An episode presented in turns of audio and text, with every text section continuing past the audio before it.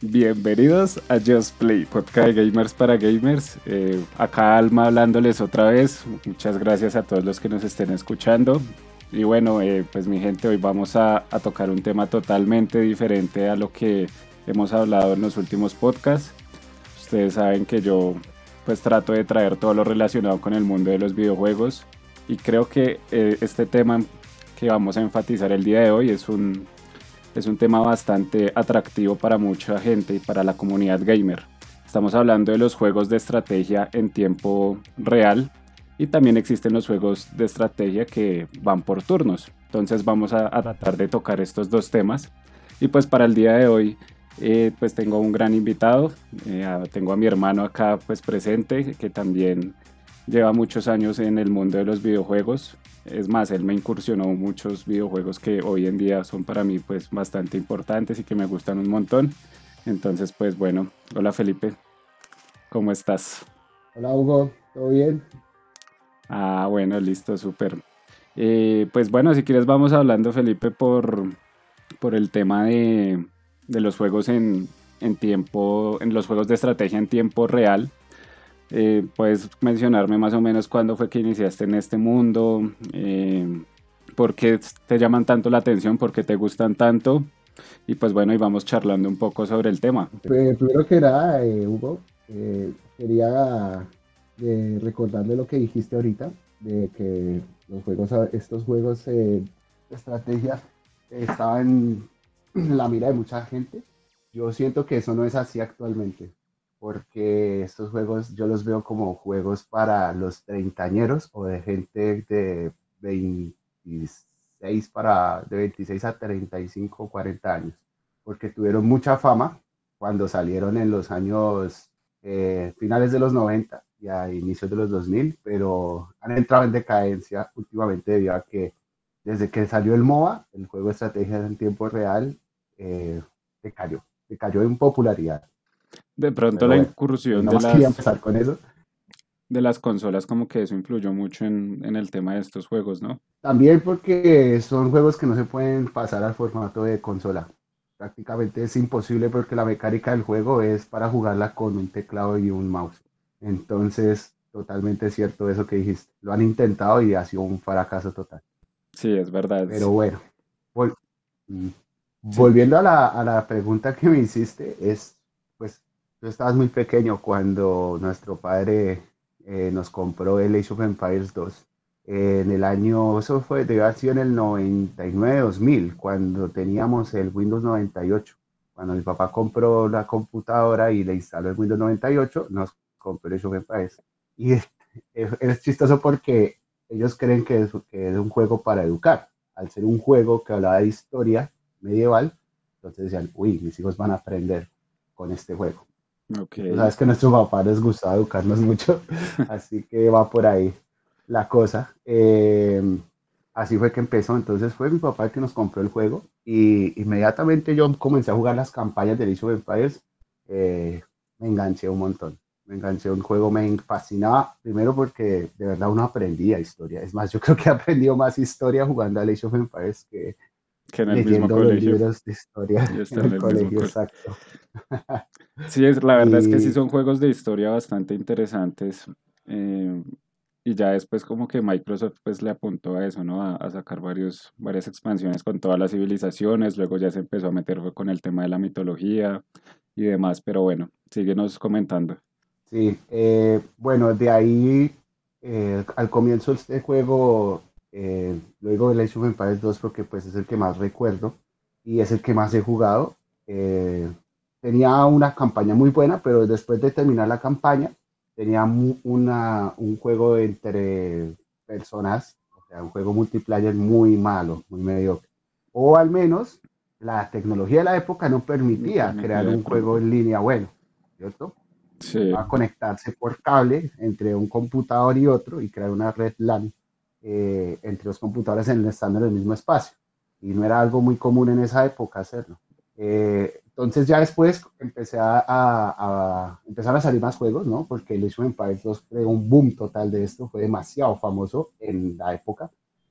Y ahí salió el Mythology, que ya corría en XP, entonces eran mejores gráficas.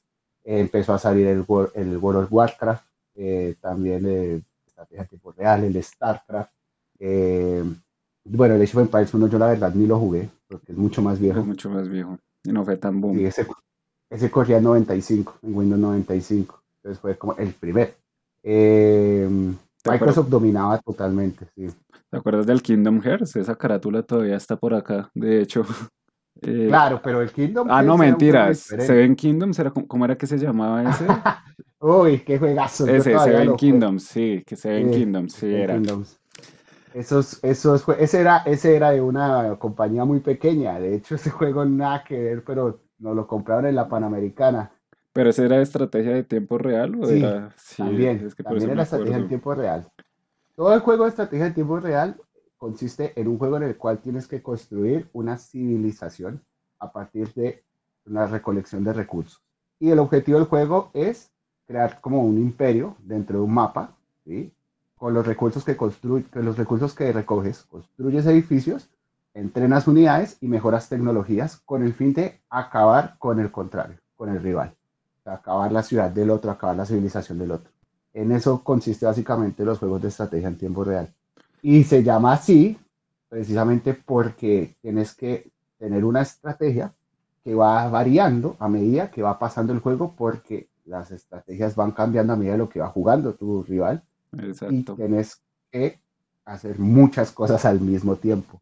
Son juegos Exacto, sí, son juegos realmente difíciles. Yo también siento lo mismo. Eh, son juegos de mucha práctica, de aprenderse los comandos en, los, en el teclado, porque los comandos a la final terminan optimizando tiempo. Y pues sí, es de estar pendiente de muchas cosas a la vez y poder cumplir los objetivos, poder crecer en, en ejército, en imperio y toda esta cuestión. Mmm, a nivel competitivo siento que eh, pues ha, venido cogiendo como fuerza, eh, pues sobre todo en los últimos años, más que todo con el Age, que es a nivel, pues bueno, no, no sé si hay torneos de Age of Empires, creería que no, pero el multijugador hoy en día sí es activo. Digamos, acá estoy viendo los jugadores actuales del Age of Empires 2, un juego que pues recordemos salió hace más de 20 años tiene 14.733 jugadores actuales y el pico de hoy estuvo en 20.510 personas. Estos son datos de Steam. Entonces vemos que es un juego que se ha mantenido mucho y es que el multijugador lo vinieron arreglando y claro, ya no era ganarle a la máquina, sino ahora es ganarle a otra persona que está contigo. Es como si fuera una partida de ajedrez prácticamente. Sí, así es. Me acuerdo mucho que eh, yo empecé a jugarlo con mis amigos del colegio eh, cuando estaba en noveno, eso fue en el año 2005, 4 menos, eh, y había un loco que era una bestia. jugaba demasiado, es como que yo jugaba con él y perdía a los 15 minutos. era demasiado bueno para jugar y yo decía, pero ¿en qué momento hizo tanto ejército? Y él se ponía loco y yo le dije, enséñame, enséñame por favor, enséñame, yo quiero saber. Y él me empezó a enseñar las estrategias básicas.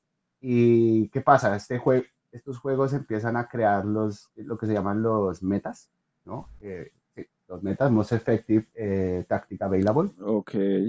Eh, no sé si conozcas el término. No, pues sí he escuchado el término meta, pero lo había escuchado en Warzone. y lo, lo cogen es con el tema de las armas, o sea, las armas que más rompen, las armas que matan más rápido. Claro. Entonces sí, más o menos sí, sí, es, sí, sí sabía el término meta, que era lo, pero no sabía que era una sigla, es importante sí, sí, sí, eso es ese es el acrónimo. Eh, sí, o sea, y básicamente consiste en que hay personas que juegan tanto con una civilización que ya descubren cuál es la mejor estrategia para jugar con esa civilización. Y no solamente con eso, sino como la mejor estrategia para jugar el juego en general, ¿sí? para avanzar y evolucionar mucho más rápido. Eso se ha venido descubriendo a, lo largo de los años, la gente que ha venido, eh, ha venido eh, jugándolo hay gente que, de los profesionales que dijiste, que tiene 45 años. Profesionales.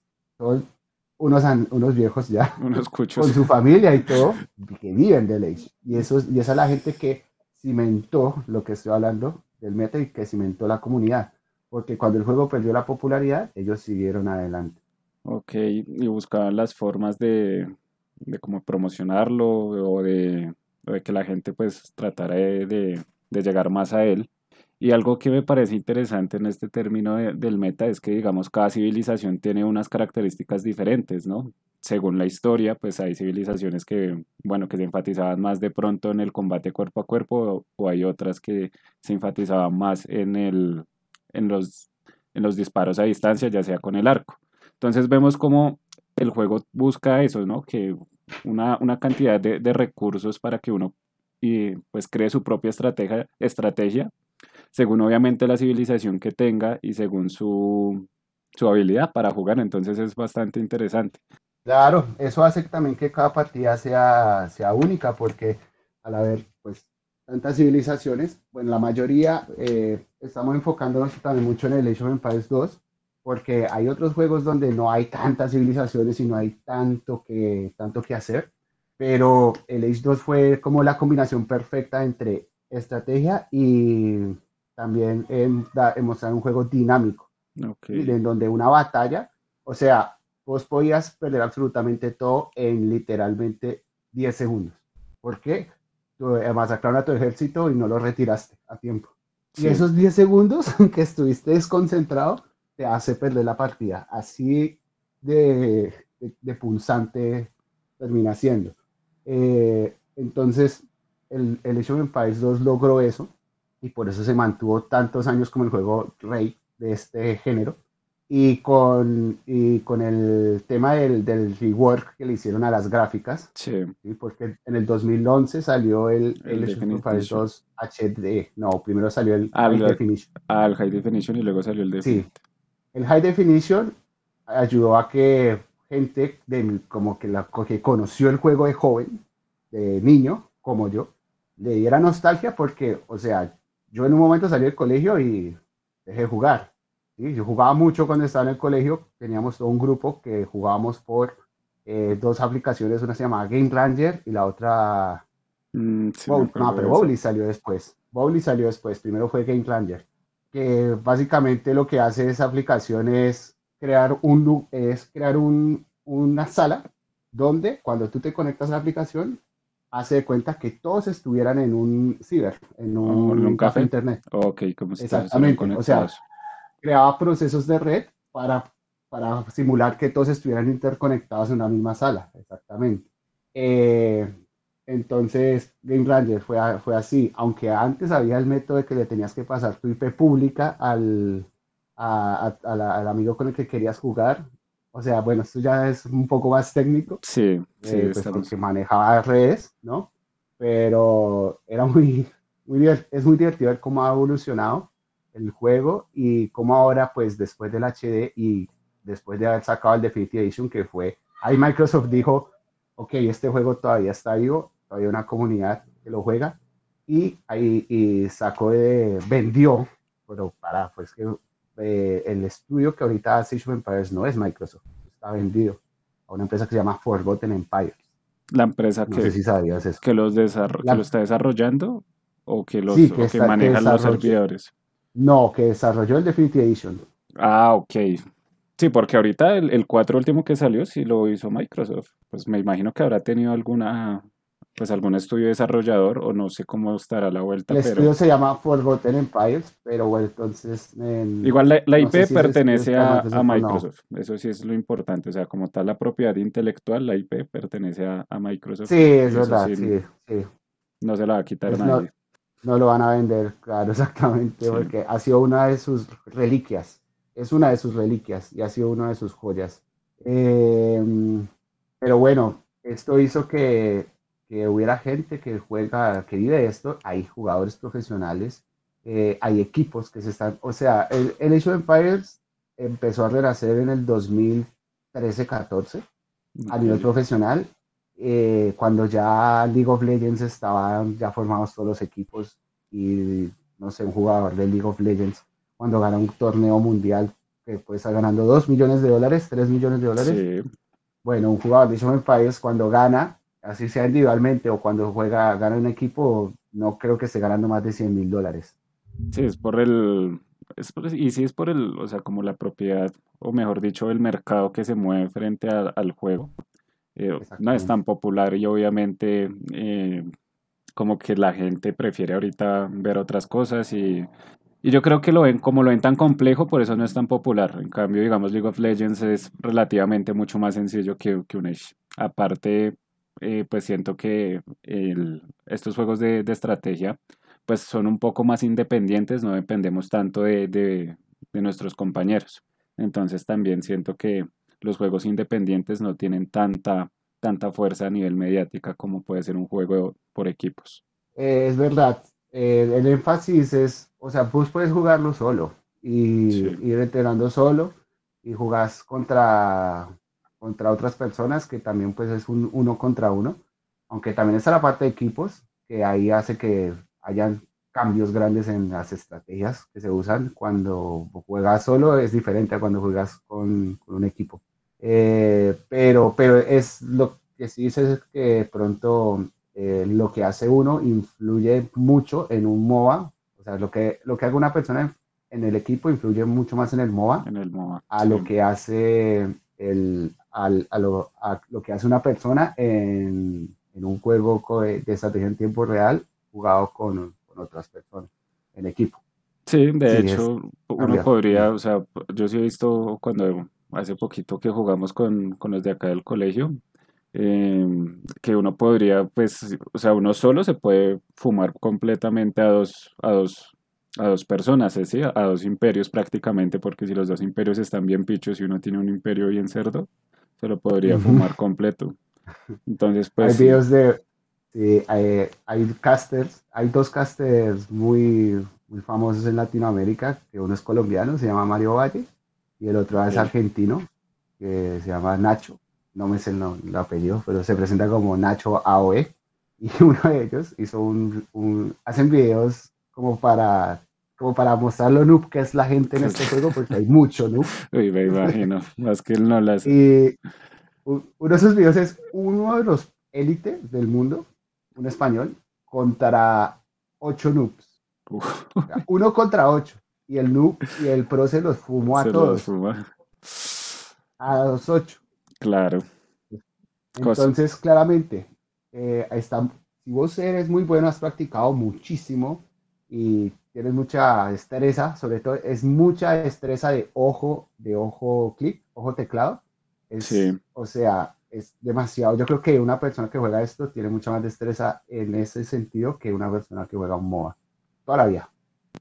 Y es que sí, Sí, porque sí, yo también creo lo mismo, porque siento que son muchas más teclas las que uno debe tener en cuenta. Tienes que tener en cuenta prácticamente todo el teclado. Todo el teclado, porque uno con todo el teclado puede estar ejerciendo funciones en todo el mapa.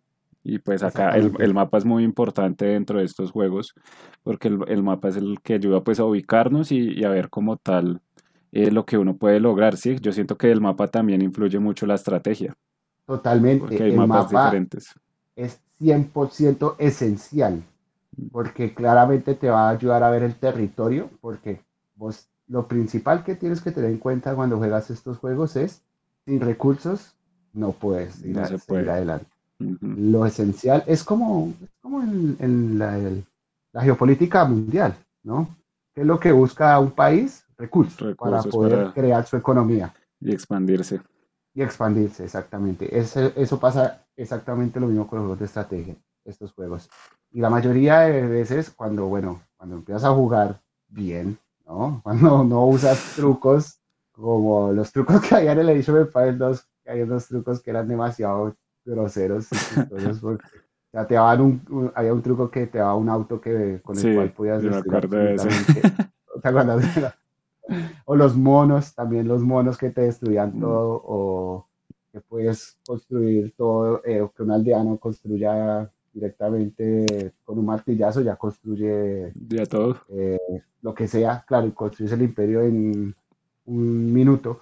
Bueno, cuando juegas bien, cuando empiezas a, a, darle, a darle al juego, primero empiezas con el mapa sin explorar. Entonces tienes que encargarte de que tu explorador explore el mapa y al mismo tiempo estás haciendo recursos haciendo, estás creando economía, exactamente, recolectando recursos. Y mientras tanto tienes que ir pensando en la estrategia. Y mientras tanto tienes que ir viendo, eh, encontrar a tu rival. Y cuando lo encontras, tienes que estar pendiente de que no te mate tu explorador, porque si te mata el explorador, prácticamente perdiste la partida. Son muchas cosas lo que uno tiene que hacer al tiempo, la verdad. Sí, sí, sí, exactamente. Entonces, es lo lindo. De hecho, esto me, me pone, o sea, yo antes pensaba como tal que, bueno, yo jugué Total War. Total War, para los que no sepan, es un juego ya de estrategia que maneja las dos cosas, maneja estrategia por turnos y, y maneja estrategia en tiempo real, pero la estrategia en tiempo real no es tan complicada como la de, como la de, como la de Age of Empires y, bueno, toda esta línea de juegos. Porque como tal en el Total War uno, uno está manejando pues ejércitos, pero no tiene que estar preocupado por el tema de recursos, simplemente es mover el tema de los ejércitos y ya, igual se me hace que es un juego complejo porque ya, bueno, ahí entra el tema de la estrategia por, por turnos que también tiene su ciencia, pero sí es totalmente diferente y, y creo que el, el, Age of Empires 2 y bueno, y, y, todos sus predecesores como puede ser el 13 y, y el Mythology que para mí es el más grande después del, del Empires, em, reinan sobre la complejidad ¿sí? de estos tipos de juegos. Mythology era, también, era más complicado todavía porque ya te metían los poderes de los dioses, las unidades mitológicas. O sea, le, le, clavaron una cantidad de unidades. Ellos, ellos no incrementaron civilizaciones, sino cantidad de unidades que podía crear una civilización. ¿sí? Y de los poderes también, una locura porque con uno de los poderes ya directamente se volvió toda la partida. No, y la expansión de los titanes que sacaron después, que vos podías construir, eh, crear un titán, el titán arrasaba con todo, no, es una locura. Ah, el, una locura Mythology se me hace que, bueno, pues, o sea, yo tengo, yo recuerdo más de Mythology porque es más, por decirlo así, de, mi época. Sí, ya estaba más grandecito. Ya estaba más grandecito. Y me fascinaba ese juego. De hecho, yo me acuerdo que una vez eh, yo dibujaba colosos porque me gustaban mucho los colosos. de acuerdo, sí. Por ahí, por ahí debe haber un dibujo de esos en la casa, yo creo. Entonces, si realmente eran ese Mythology, la historia se me hacía chévere, así. Oh, déjame decirte que la historia de la campaña Mythology es asombrosa. Y lo más triste era después enterarse que Arcantos nunca existió. Tal cual, buscar que, o sea, que yo pensaba que era un personaje de la mitología de verdad. no era mentira, pero eso fue lo que hizo, o sea, que tú creyeras que de verdad era una historia mitológica griega, de verdad. Y uno le decía al profesor de historia, pero profe, ¿por qué me puso insuficientes cuando le hablé del, del, del mito de Arcantos?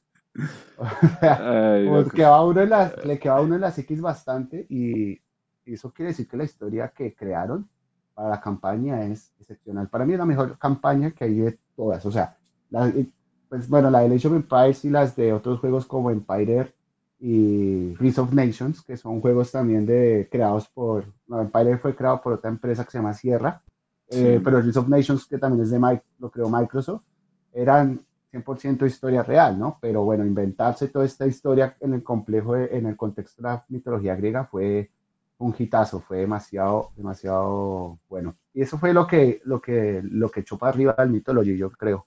Sí. Mythology tampoco es un juego que se haya jugado mucho eh, a nivel, no, yo creo que a nivel competitivo debe estar no. como demasiadísimo por abajo. Sí, de hecho, pues no, no creo que tenga muchos jugadores actuales ahorita el Mythology. Mm. Pero si es el un juego Mythology, ¿sabes qué fue? El problema del Mythology fue que fue muy ambicioso gráficamente a lo que se podía, a lo que podía rendir una tarjeta gráfica de la época. Okay. Le metieron demasiado como también como empeño a las tarjetas gráficas, eh, perdón, a, las gráficas, y eso hacía que cuando, cuando salía, eh, cuando tenías mucho ejército peleando entre sí, empezaba a verse todo relento, bajaban los FPS. Entonces, eso no permite que haya una buena competitividad. Es que el Age of Empires es, en, los ejércitos en dos, tres patadas se, dan, se, se, matan entre ellos. Cambio de mitología, vos tenías que esperar un montón a que se mataran. Y eran relentos. Sí, Era muy me lento. acuerdo. Era muy lento las batallas. Sí. las unidades míticas eran muy lentas también. Bueno, también cuando se movían y eso, sí, sí, sí, demasiado. Sí, realmente pues el, el Mythology se, le tiene nostalgia. Y pues yo le tengo buena nostalgia. De hecho, pues yo con, con, mi hermano hemos jugado, me ha partido el culo porque yo soy re malo para estos juegos realmente, pero se tiene nostalgia, yo me volví a pasar toda la campaña sin, sin claves, en difícil y, y me costó, me costó un tiempito la verdad, siempre me costó porque hablemos de otra cosa, la dificultad de la inteligencia artificial, ¿qué tal la, la ves? Pues eso es algo que ha venido evolucionando eh, y ahorita vos entras al Definitive Edition y hay unas estrategias, hay unas inteligencias artificiales tan buenas que es como jugar con otra persona. Mm.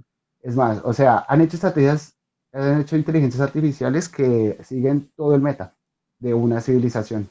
Entonces, uno dice, le han metido bastante programación a esto.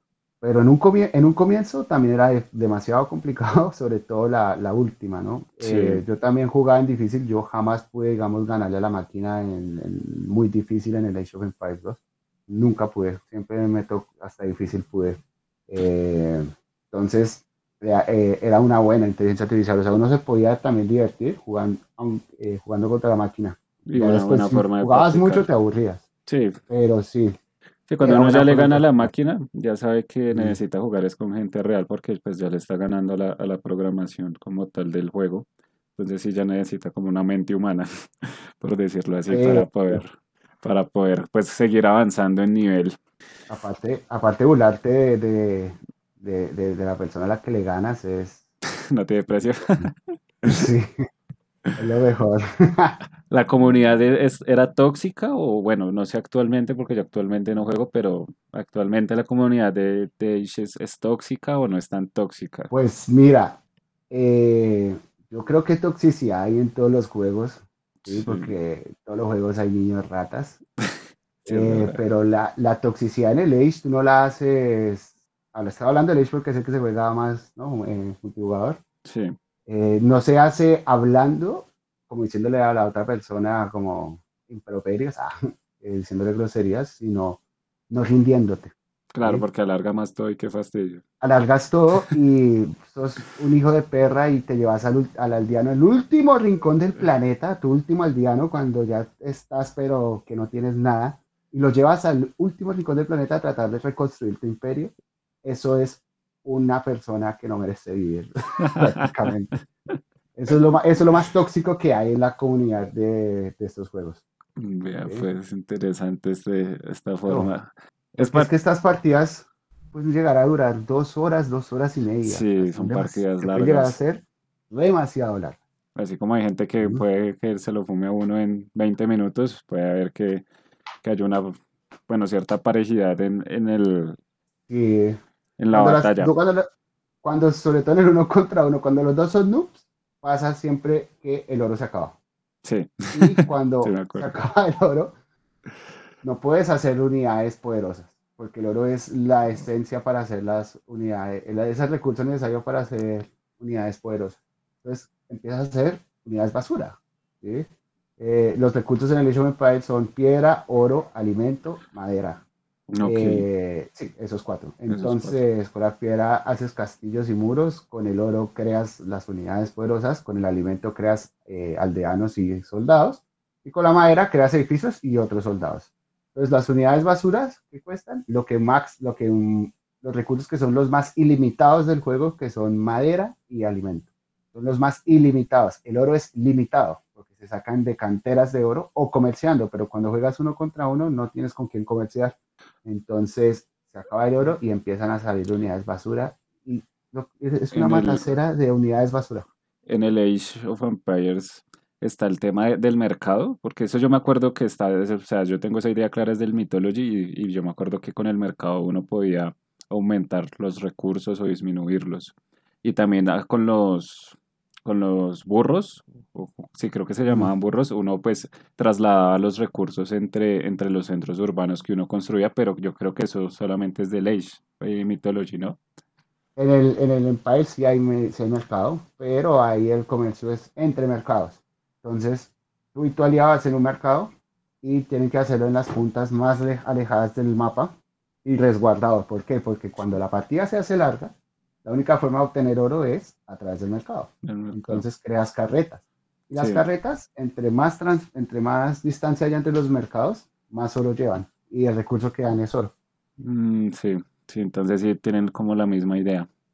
Sí, es la misma idea, pero funciona diferente. Funcionan diferente porque en Mythology, cabe recordar que para construir centros urbanos, eh, o sea, uno no podía construir un montón de centros urbanos, sino que pues tocaba construirlos en pedazos específicos del mapa. y el tema, exacto, en asentamientos y por lo general, pues cada uno empieza con un asentamiento y hay como tres o cuatro más asentamientos libres. Y ahí es donde está el tema de la población también, ¿no? Porque uno no puede crear y crear y crear. Porque, o sea, estos juegos piensan en todo, son unos putos genios.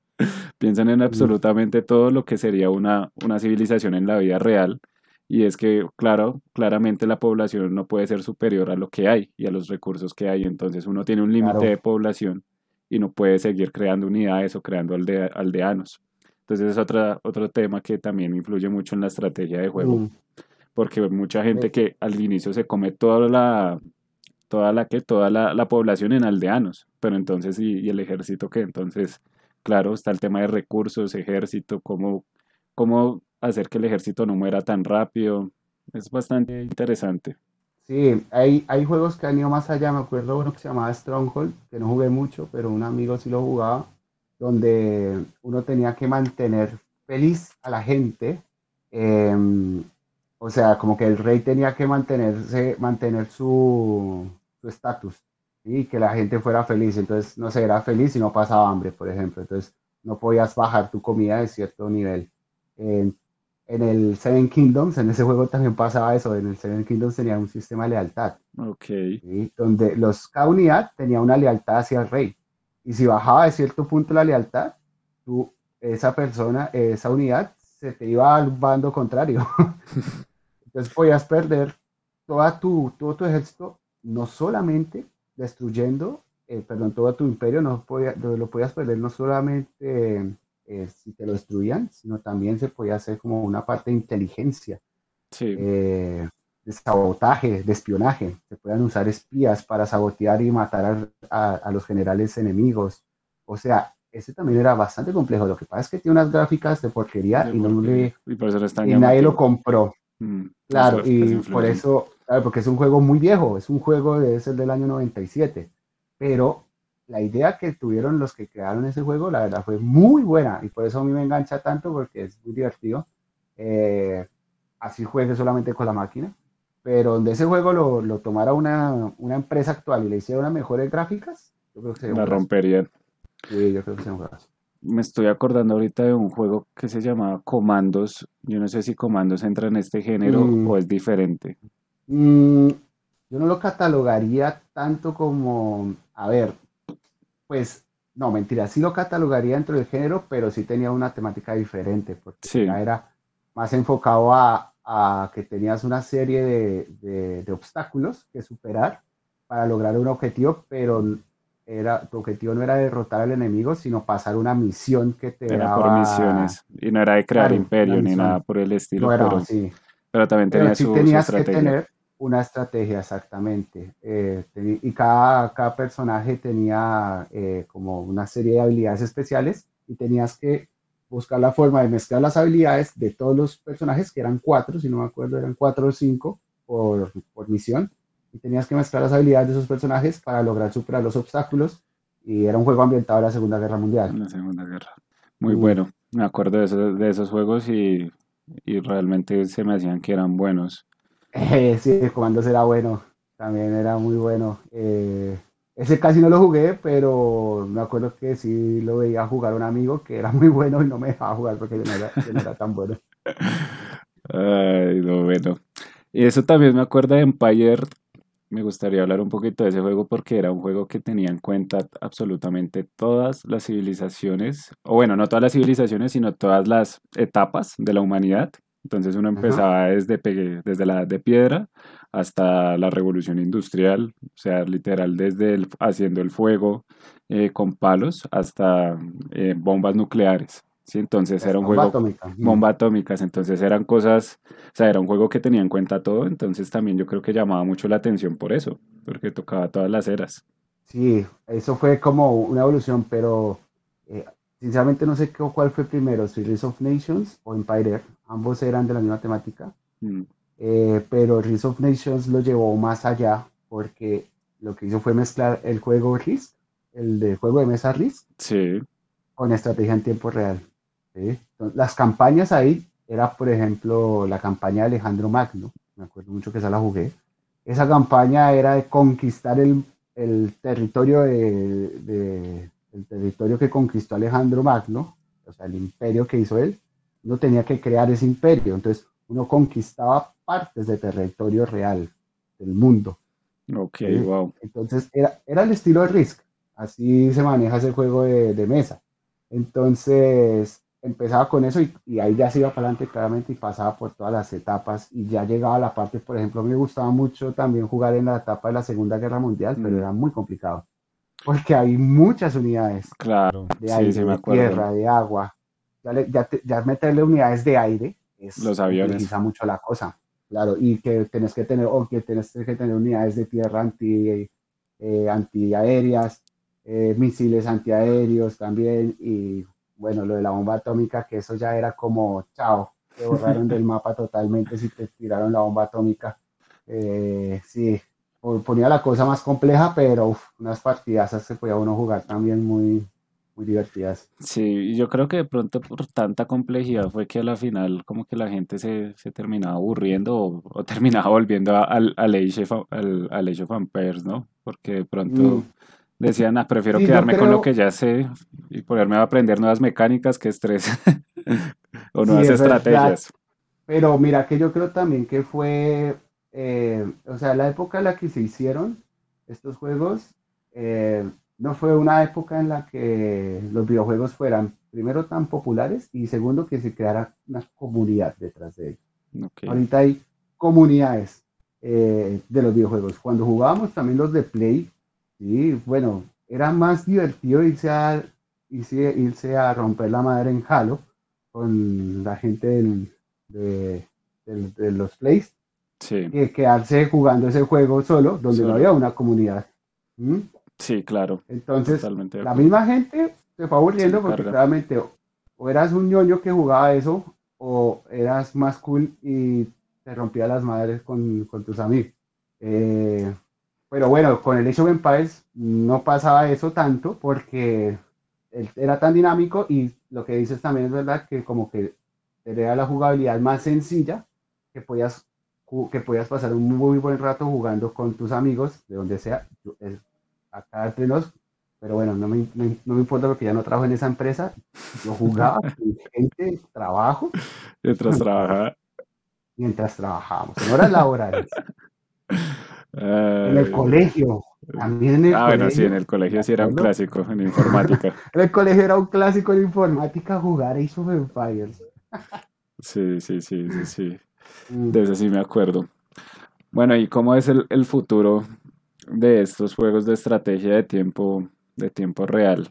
Bueno, sí, bueno, ya hablamos de la actualidad, ¿qué tal el, futuro? ¿Qué, ¿Qué, opinas sobre el futuro de estos juegos? Pues, a ver, yo sinceramente, yo no creo que vaya a, a, a, poder hacer un, un, cambio así como sustancial en la forma, porque primero para, e, los juegos de ahora se basan en contar historias, me parece. Y, esto, y ya prácticamente se ha contado toda la historia de la humanidad en todos estos juegos. ¿sí? Tendría que salir uno nuevo con una historia muy interesante ¿sí? Eh, y con muy buenos gráficos como para que llegue a romperla. Pero yo creo que no hay, no hay más futuro que eso. Yo solamente... O sea, se van a mantener en lo mismo. Claro, yo, yo pienso que se van a mantener lo mismo y ahorita, no sé, con el tema de la realidad virtual, ¿sí? me parece que no, no, no da, no da para, para que un juego de, este, de, este calibre que tienen tantas cosas eh, pueda ser llevado a, a, eso, ya estoy pues hablando mucho del futuro, o tampoco lo veo dentro del contexto del, de los NFTs games, de los juegos NFT, que eso para mí es el futuro del, del gaming, tampoco lo veo, no, no, no, se me ocurre, o tiene que haber algún, eh, pero bueno, ¿no? Yo no soy uno, un, un visionario. un visionario exactamente, pero seguramente alguien de pronto dice, uy, listo, yo puedo, yo puedo combinar el, el, los NFTs eh, con un tipo de juegos de esto en este sentido, y lo hace. Pues muy capo si lo logra hacer, la verdad, pero... Y el tema... yo no le veo eso. Sí, yo tampoco, pues como tal, pues o sea, yo veo que se van a mantener mucho en lo mismo, o sea, podrá salir un Age of Empires 5, pero va a ser a la, a la final pues casi lo mismo. Lo mismo, exacto. Con, con, mejores gráficas de prontamente, sí, le pueden mejorar las gráficas porque obviamente todo esto está aumentando, todo el tema de, de, la, de la capacidad gráfica de los ordenadores, cada vez están saliendo mejores componentes, pero la esencia va a seguir, haciendo, va, va a seguir siendo la misma, ¿no? Vemos que ahorita el 4 pues el 4 tuvo muy buena acogida, el último que salió, tuvo una mejor acogida que el 3, el 3 mm. sí fue bastante criticado. El 3 fue un fracaso. Sí, el 3 fue un fracaso, el 4 creo que con su tiempito puede llegar a, aproximarse un poquito de lo que fue el 2. Y, y ya el tema después, luego de, de, que si lo pueden volver en NFTs, pues bueno, eso yo creo que es tema de otro podcast porque eso es un tema bastante interesante y de que hoy en día todo el mundo habla de los NFTs y más acá en la comunidad gaming que, que hasta youtubers viejos los critican por hablar de NFTs, pero bueno, eso sí lo podemos dejar para después. invítame a ese podcast si lo vas a hacer. No, sí, porque es el que más sabes del tema, la verdad.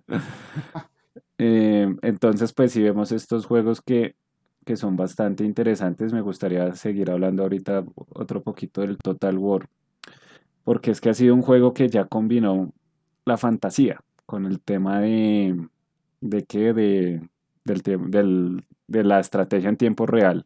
Sí, en Total War a veces podemos ver eh, cosas mitológicas y, cosas más fantasiosas. No sé si de pronto has conocido el tema de los Warhammer, eh, el Total War inició con, con, el Total War Roma, que trataba de buscar y, explicar obviamente toda la historia del Imperio Romano, pero después se fue como buscando por otros, por otros caminos. Y de hecho ahorita hay, hay, hay mods de Total War, digamos del Señor de los Anillos, de Game of Thrones, entonces se me hace que también ha sido un juego que tiene una comunidad bastante grande.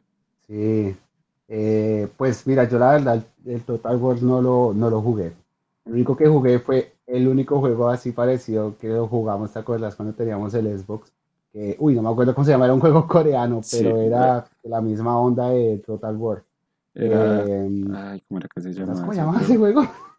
Kingdom Under Fire Heroes, ¿no era que se Kingdom Under Fire Heroes, así era, se llama así, Kingdom Under Fire Heroes. Él eh, era para Xbox. Sí, eso era para Xbox, juegazo. Mm. Juegazo. Un juegazo. ¿Te acuerdas mm. que lo jugamos un montón? Sí, sí, era un juegazo. Sí. Bueno, pues yo no, yo no he jugado mucho ese, pero me gusta el tema que mencionaste sobre que también meten eh, las franquicias de fantasía, ¿no? De, de, las, de, las, películas y los libros a este tema de estrategia en tiempo real, ¿no? Porque, bueno, estos libros hablan de grandes ejércitos, pero ya le meten todo el tema de la fantasía, que los dragones, que los trolls, que los orcos, bueno, todo este tema. Y hay juegos del Señor de los Anillos, por ejemplo, hay un juego ellos han sacado tres juegos de estrategia en tiempo real. ¿Cuáles son? Muy buenos. Eh, la batalla de la Tierra Media, se llaman Señor de los Anillos, la batalla de la Tierra Media. Y ahorita, hace poco, la gente misma, que le tiene mucha, eh, mucha nostalgia a estos juegos, algunos son programadores de videojuegos, y se, y se encargan de crear mods, crear expansiones. ¿sí? Entonces, la misma gente eh, porque es que son juegos que dejan de mantener y lo que hacen es liberar el código. O sea, el creador dice, me mamé, me cansé, este juego no me dio más, ah, haga lo que quiera. Y haga lo que libera el código. Ok. Exactamente. Y al liberar el código, entonces ya hay una cantidad de ñoños detrás que dicen, uy, mira este juego tan cool que era, pero yo siempre quise que tuviera esto. Entonces, le metieron, sí. Le meten mano. Le meten mano y eso hace que sea que sea como algo re lindo también que modifiquen los juegos de esa manera y que creen comunidad a partir de estos juegos que eran clásicos para los treintañeros. los treintañeros de hoy en día. Vea, pues interesante el tema de, los mods. El, el Age of Empires nunca, nunca tuvo mods, ¿no? Es que el Age of Empires, como era la joya de Microsoft, nunca lo dejaron. Nunca liberó el código, Nunca liberó el código. No, sino que no hubieran hecho, Dios mío. Microsoft, jamás te va a liberar nada de que, que tenga éxito. Ok, no, hubiera, hubiera sido brutal donde hubieran metido mods en, en Age of Empires. Creo que hubieran salido cosas muy locas. Lo que, hace, lo que hacía la gente era crear los mapas. Dice que había una parte de creación de mapa. vos podías crear lo que quisieras ahí. Entonces, no sé, podías poner a matarse 20.000 unidades con otras 20.000 unidades de lo que sea. Y ahí la gente entonces, ¿qué hacía? Creaba mapas eh, del Señor de los Anillos, por ejemplo. Entonces, crearle el mapa de la, de la batalla del abismo de Helm. Sí. Y hay juegos que lo, el, el, el, el Mythology lo llevó más allá también y lo hace más. El, el Age of Empires también lo hacía, que era programático. Había un modo de juego en el Age of Empires que era re famoso en el mundo eh, game online de este juego, que era, se llamaba el CBA, ok. Castle Blood Automatic. Y la dinámica del juego era que tú tenías cuatro castillos, ¿sí? Y empezaba a salir automáticamente una, la unidad única, porque bueno, cada civilización tenía una unidad única, ¿no? Entonces salía la unidad única, eh, salían 50 unidades de esa unidad única. Y el objetivo era Sí. acumular puntos. ¿Cómo acumulabas puntos? Destruyendo edificios enemigos o matando cierta cantidad de unidades enemigas. Entonces, por ejemplo, destruías un edificio, te daba, eh, perdón, no eran puntos lo que daban, eran mejoras. Entonces, destruías, eh, destruías un edificio, te daban un aldeano. ¿sí? Matabas 250 unidades enemigas, eh, te daban otro aldeano. Ya con Ok. aldeanos, ah, y aparte tenías recursos ilimitados. O sea, vos tenías todos los recursos ilimitados, no tenías que preocuparte por, por, por, eh, crear recu- por recoger recursos, sino era simplemente una matacera, pero la cosa... Eso será la otra, así como que están, o bueno, buscan también diferentes modos de juego, ¿no? Que no todo siempre se base en, en Sí. hacer lo mismo, sino que buscaban a veces eso, que uno salía con recursos ilimitados o con unidades ilimitadas o sin límites de población, entonces habrían como ese, ese mapa de posibilidades a que la gente obviamente no se aburriera siempre ten- teniendo que hacer lo mismo. Tal cual, eso lo hacía la gente que, que hacía mapas, Sí, hacía los mods. O sea, bueno, eso, eso eran los mods del Age of Empires, por decir así, no era programar algo nuevo, sino utilizar la herramienta que tenían de creación de de mapas. creación de mapas. En, en Mythology ac- actualmente hay una cosa muy, como muy común o bueno, bastante popular que se llama Tiny Freak, que es un pedacito de mapa es que, que, que es como una habitación, por decirlo así. Y en esa habitación es a, a construir y a matarse. O sea, son partidas súper cortas, pero yo los veía, las veía en YouTube y eran partidas Mm, chéveres, porque, o sea, es con un, un pedazo demasiado pequeño tratar de, de tumbarle el centro urbano a la otra persona. Entonces, sí, es ya, sí, eh, como la muerte súbita de, de- del Empire, sí. también, o sea, son varios Mm. modos de juego que, que buscan eso como la... Sea, a la, a la ¿Sabes qué es lo final más es eso, divertido? es divertirse, Sí, eso es lo que claro. iba a decir. Pero lo más divertido es que los que, eh, los que comenzaron a volver a, a, a traer al Empire de la forma competitiva fue gente con mucha plata. O sea, los, los primeros torneos que empezaron a salir en 2014 para arriba, fue gente con mucha plata que tenía nostalgia por el juego y digo, me quiero hacer el torneo. Invíteme a los mejores del mundo que vamos a hacer un torneo. Y ponía, no sé, 50 mil dólares. Y decía, vale, Ok. hagamos el torneo. Y el, y el man ponía a otros a decir, oiga, hágame mapas. Y hacían mapas nuevos. Y se crearon una cantidad de mapas nuevos, diferentes a los mapas que venían por defecto. Sí, Y que ahora son los mapas que se utilizan para los modos competitivos. Y se han inventado una cantidad de diferentes mapas que hace que cada juego sea una locura y de totalmente diferente como lo que dijiste tú, que como que están todos, ocho personas o cuatro personas en, una, en, un, en un terreno súper pequeño. súper pequeño. Hace pues que la cosa sea totalmente diferente, las estrategias cambien y obviamente eso engancha mucho a la gente. Pero Sí. fue, fue así. Son, son juegos que, o sea, ya estos juegos tienen su nivel de, de inteligencia, no es como un juego de, de historia tipo eh, PlayStation, que bueno, uno lo vive más por la, sí, como por la, por la historia que le transmite a uno. Estos juegos sí buscan que las personas tengan un razonamiento más allá de, de, simplemente espichar teclas y botones. Entonces, son juegos que realmente no son para todo el mundo, ¿sí? Estos juegos como tal yo creo que a la medida que va pasando el tiempo, menos gente los va a ir dejar de, de jugando porque siento que la, la comunidad actual y la comunidad millennial del 2010 para arriba eh, está muy enfatizada es más que todo en los juegos en línea, que son sencillos, que son rápidos, que no son difíciles de aprender. pero estos juegos sí tienen su, complejidad de, de, aprender y sí uno necesita bastante razonamiento. Sí, sí, lastimosamente es así la cosa, pero, pero bueno, igual yo sé que eh, la gente que juega, que juega Age es como, yo siento que la comunidad es más, es menos tóxica, ¿sí? Que, o sea, hablándolo más mac, a nivel más macro, que la comunidad que juega Fortnite, Free Fire, sí, toda esa vaina. Legends, Dota y todo eso. Porque es gente más seria, es gente más grande, más adulta la gente. Sí, por eso es lo que tiene un razonamiento más... y, el, mismo juego como que les ayuda a eso, ¿sí? Como hacer un juego complejo con...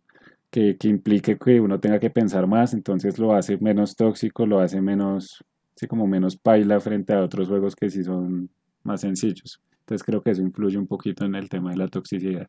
Puede ser, sí. O sea, no sé si eso sería un como algo que influya, eh, pero, pero sí, no sé. O sea, es gente más madura.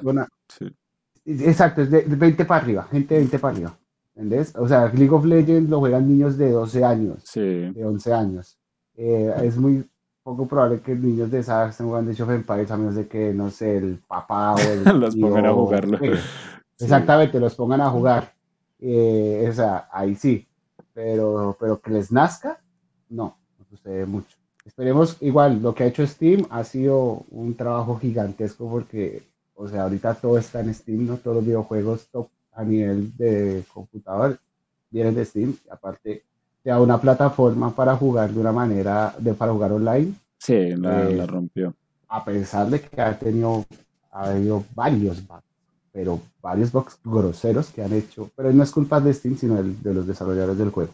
Unos bugs groserísimos que pues dañan el competitivo, pero Steam sí es distinta a una plataforma muy buena para que no se caigan las partidas. Las partidas que se caían jugando en Game Ranger y en Bully, que se llamaba la otra plataforma, no. O sea, de cinco partidas se te caían tres. No. O a, no a ti, o, pero no puede ser, no a ti solamente, sino a otra persona, un, a, a alguien con el que estés jugando y ahí chao, ya se acaba todo. Ok. Mm, no, sí, me imagino. O sea, lo que hizo Steam como tal fue unificar el tema de servidores y crear una plataforma mm. sostenible para, para todo este tipo de juegos. Y en casi todos los juegos pues online eh, para computadores tienes como el, el que manda ahí sobre, sobre, otras, sobre otras tiendas y sobre otros servicios. Totalmente, sí. Eh, otra cosita, otro juego que por ahí acabé de ver que yo me acuerdo que te lo compré era el Company of Heroes, si no estoy mal. Ese también lo jugaste, ¿no? Sí. ¿Ese qué tal ese Lo medio jugué. Lo medio jugué porque lo compré en Steam. Sí. Eh, ese está muy interesante porque ese ya es de Segunda Guerra Mundial. Y solo Segunda Guerra Mundial. El sí, solo Segunda Guerra Mundial y tienes que comandar el, el ejército, pero por, es por pelotones. Entonces, creas un pelotón de infantería, un pelotón de artillería, un pelotón de tanques eh, y tienes que conquistar también el, en un mapa, tienes que conquistar territorio y tienes que apropiarte los recursos, pero de los recursos te apropias no crafteándolos con, con una unidad o con un aldeano, no, sino eh, controlas una parte del territorio que tiene ese recurso. Entonces, por ejemplo, esta parte del territorio tiene, tiene petróleo. Sí. Entonces, dominas esa parte y vas a tener petróleo. ¿sí? esta otra parte, municiones. Y dominas esa parte y tendrás municiones. Y así, entonces es un tema más, es un juego más que se encarga de tener estrategia territorial, 100%, más que enfocarte en tus unidades. Ok, mm, pues, Pero es bueno. Sí, mm, sí. sacan juegos de todo. Warcraft, Warcraft sí siento que no, no pudo tener tanto éxito en esto porque el, el boom de Warcraft es el RPG y es el fuerte. Totalmente. A los que juegan de Warcraft y les gusta es porque, bueno, quieren seguir la historia de Era, era más de la historia. Mm. Exacto, que es el personaje más famoso que tiene Warcraft. Entonces, por ahí viene. Pero está otro que se llamaba, que también fue muy famoso, que se llamaba StarCraft. Sí. Que ese ya era del, del espacio. futurista. Del espacio, sí. O sea, eh, las civilizaciones eran como civilizaciones de aliens. ¿sí? y entonces, eh, eh, era también así de lo, mismo, de, construir un imperio y destruir al otro, pero tenías como unas unidades de aliens, o sea, muy raro, pero era bueno. Eh, y también, por ejemplo, Halo, no, sé si sabías, Halo tiene una, un juego que se llama Halo Wars. Sí, Halo Wars, es pero, no, o sea, solo es para computador, sí. Sí, sí, sí. es Porque hay un Halo Wars también para consolas, pero tenía la idea que era, pues igual que los otros, un shooter. No, ese es, ese FPS. Ok. Vea, pues interesante toda esta cantidad de juegos de los que hemos hablado. Hemos visto mucha, mucha variedad, como hemos visto cómo se ha tocado desde todas las civilizaciones hasta pues cosas que no existen actualmente, como puede ser eh, los aliens y toda esa vaina, o bueno, que no sabemos que existen actualmente. Y pues estos juegos sí, eh, como que uno, yo creo que todo, todo fanático de los videojuegos los ha probado en algún momento y sabe que son juegos muy buenos y que son juegos de, de verdad. Sí, totalmente. Eh, es así. Ojalá que pueda volver a ver grandes comunidades de esto. O bueno, sí, que vuelva a ver como lo fue en los noventas. Eh, que, y que yo pienso que la gente que, sobre todo los profesionales del Age of Empires 2, eh, yo pienso que deberían ganar mucho más dinero de lo que ganan actualmente, aunque ellos no se quejan tampoco. En, nunca he visto que una noticia que, por ejemplo, de Viper. De Viper es una máquina, o sea, ese man ha arrasado eh, ha, reinado por muchos años, es un noruego.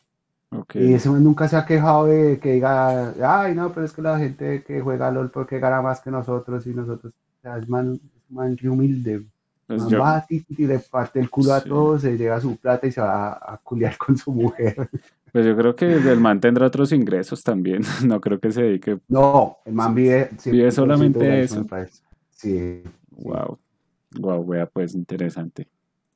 Sí, eh, hay, deben haber unos 10 personas que, jueguen, que solamente viendo jugar es, es, difícil, ellos dicen que es algo difícil, pues precisamente porque no son tan apoyados, pero lo dicen de una manera como no tóxica, ¿sí? sin, tóxica, sí. incriminar a la industria, sin incriminar a, a los otros juegos y, y diciendo de, ah, pero es por culpa de ustedes y lo que le venden a la sociedad, bla, bla, bla. No, no son tóxicos, son muy humildes. Humildes. Bueno, ya pues y bueno, ya pues, podemos ir cerrando, llevamos más de una horita, eh, pues la idea nunca es alargarnos tanto, sino pues como tal tocar estos temas de forma, eh, de forma sencilla y de forma que sea pues amena para el público que nos está escuchando. No sé si quieres decir algo más para, para cerrar. Pues sí, jueguen, jueguen Age of Empires, está más vivo que nunca. Sí, el Age está súper vivo, así que a los que les guste y realmente quieran aprender, porque esto es un reto aprender, los invito a que lo jueguen. Sí, aparte pues cuando uno lo, aprende y lo juega bien, se, sienta muy, se siente muy pro y se siente muy áspero en el mundo de los videojuegos, creería yo. yo sinceramente ya dejé de jugar. Eh, hace un montón no juego. Eh, algún día os veré. que tuve, en mi trabajo tuve, tuve un rival digno jugué con él un par de partidas y la verdad, la verdad, me ganó. Pero porque yo estoy reoxidado, pero, o sea, no, no es como antes. Antes como que sí, yo me esforzaba por, tengo que ganarle. Ahorita pues ya hay otras cosas más importantes. Sí, ya hay otras prioridades. Sí, pero esa sensación eh, créanme que, créanme que esa sensación les va a gustar. Sí. que ganar en el LOL. sí, yo también creo lo mismo. Siento que tiene una sensación más... Porque, porque es compleja, entonces claro, como, como, es un juego complejo, entonces da mayor satisfacción. Bueno, yo qué les puedo decir para terminar, nada, pues eh, como les digo, la idea acá es tocar varios temas, ya hemos hablado de muchas cosas eh, frente al mundo de los videojuegos y, pues agradecerle a mi hermano por este espacio. Lo van a tener de pronto más adelante, yo creería que sí, para hablar de otros temas eh, frente al mundo gaming. Y nada, pues eso sería todo por esta ocasión, mi gente, mis amigos. Eh, muchas gracias por haber pasado este espacio. Acuérdense que esto es Just Play, podcast gamers para gamers, y nos vemos en un próximo episodio. Chao. Chao.